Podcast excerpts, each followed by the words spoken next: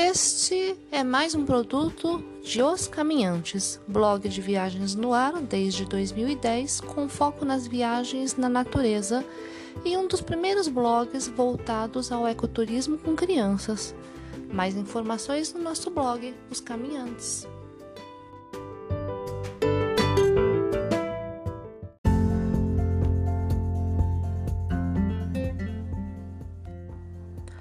Olá, bem-vindo de volta para mais um podcast dos caminhantes, mais um produto desta empreitada familiar que tem o blog, a página no Instagram, Facebook e o podcast, o mais novo filhinho da turma.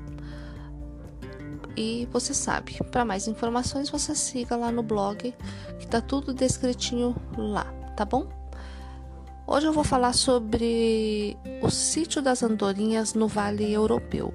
E vocês me desculpem a insistência, ou eu não sei como é que chama, se a gente tivesse numa, num celular a gente ia falar que ia estar invadindo a sua timeline o tempo todo, mas a gente vai focar no Vale Europeu porque é, deu para perceber um pouquinho, a gente ama de paixão esse lado de Santa Catarina. É, essa visita que eu vou falar do sítio das Andorinhas foi na nossa quarta visita no carnaval de 2018. E vejam só, a gente voltou no carnaval de 2021, pós-pandemia ou entre pandemia, sei lá, e foi a nossa, a nossa grande estreia de volta para as viagens. E também por quê? Porque uh, o encontro da Beta Summit, que ficou suspenso aí por conta da pandemia por dois anos, está voltando para essa região é, justamente agora no mês de novembro. Então eu vou focar no Vale Europeu de propósito, nas postagens de novembro e dezembro, para dar um up nesse ladinho que a gente gosta demais, tá bom? É, só para dar um toque também, ah, eu tenho um podcast bem. O podcast não tá tão grande, mas o post é um guia completo, um guia ecoturístico do Vale Europeu. Tá lá no episódio 48 para quem quiser voltar lá e ver. É o episódio que saiu em 31 de julho, tá bom? O que que é, é o sítio? Como é que foi a nossa visita? No carnaval de 2018 para esse lugar muito legal. Ele foi o último passe antes da volta para São Paulo. Naquela ocasião a gente fez o rapel na Cachoeira do Baú no primeiro dia. Depois o trekking para Cruz de Pedra na Serra da Leoa. Infelizmente está fechado agora, é, porque a dona Andréa Possamay é, teve um bebê e, e aí ela está trabalhando com outras coisas, então ela decidiu fechar para é, visitação este lado. Mas assim, eu vou falar sobre o trekking da, na, na Serra da Deoa. Foi uma das coisas mais surreais que a gente já fez. E olha que a gente já tem uns 25 anos na estrada aí de caminhada. E foi muito legal. Então eu vou deixar registrado porque, como eu costumo dizer, os, os atrativos, eles permanecem lá. O que fecha é hospedagem, os guias deixam de operar, tal, mas aquela fenda geológica sempre vai continuar lá. Então eu vou continuar insistindo em descrever os atrativos da região, tá bom? É, a gente também fez naquela ocasião e nesta e em todas as outras o raft no rio Itajaí Sul. E esse foi um trekking levezinho para fechar o feriado e poder voltar para São Paulo. É, a gente fez o formato do roteiro, tá lá escrito no blog, tá bom, gente? É, porque a gente foi intercalando coisas mais pesadas com mais leves e pensando inclusive nos grupos musculares do que a gente ia ter que usar, né, do, do nosso corpo. Então a gente fez desse jeito, tá bom? A gente fez para variar com a ativa da Rita Siquela, nossa grande amiga lá, o, o melhor e, e, mais potente, digamos, receptivo da região, sempre presente, sempre disposta. Você manda o WhatsApp, ela responde na hora, é algo meio, meio assim aterrorizante, né, para mim, que vivo longe do WhatsApp, mas é, é um dos grandes diferenciais do atendimento nesta região é a ativa.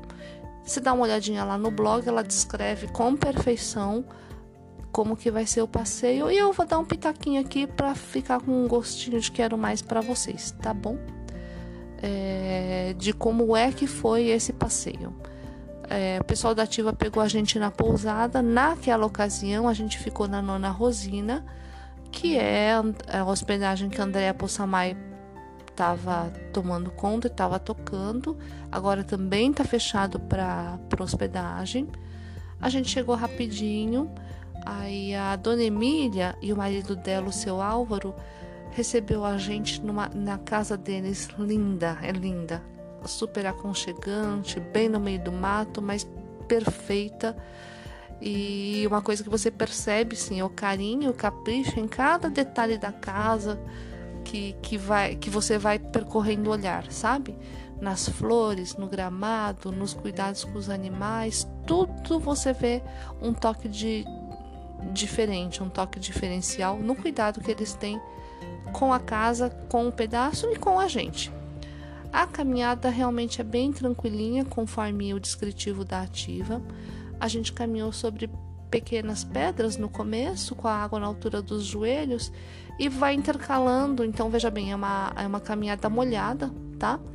E aí você vai intercalando com pedras maiores que vão aparecendo no meio do trajeto. Às vezes a água fica mais funda na altura dos joelhos para as pessoas normais, e como eu não sou uma pessoa normal, né? Nós somos hobbits, como a gente já falou, então a, a água fica um pouquinho mais alta no nosso caso. É, tava chovendo, tava bem fresco, né? Mas assim, é, todo o caminho é cercado por árvores e aí deixa o caminho mais fresco ainda. Então, mesmo que a caminhada fosse feita com o sol a pino, você sempre está fresco, porque você está se molhando e tem as árvores também que estão te protegendo. Aí, conforme o fim da trilha vai chegando, o vale vai se fechando e tem duas grandes paredes de pedras de aproximadamente 15 a 20 metros de altura. E por trás dessas duas paredes que se encontram, tem um, vai formar uma cachoeira que vai formar um pequeno laguinho, exatamente como a descrição da ativa. A gente deve ter levado cerca de uma hora para fazer esse percurso e o tempo equivalente para voltar. É o mesmo caminho, não é uma caminhada circular, é um bate e volta, tá? Na volta, na chegada na casa, a gente teve uma bela surpresa. A dona Emília tinha preparado um lanche pra gente com suco natural e biscoitinho doce, do tipo sequilho, a mesa posta, com toalha branquinha, com suco fresquinho. É um passeio que a gente recomenda bastante. Os detalhes você sabe, você encontra lá no nosso blog oscaminhantes.com. Fiquem bem, fiquem com Deus e até a próxima.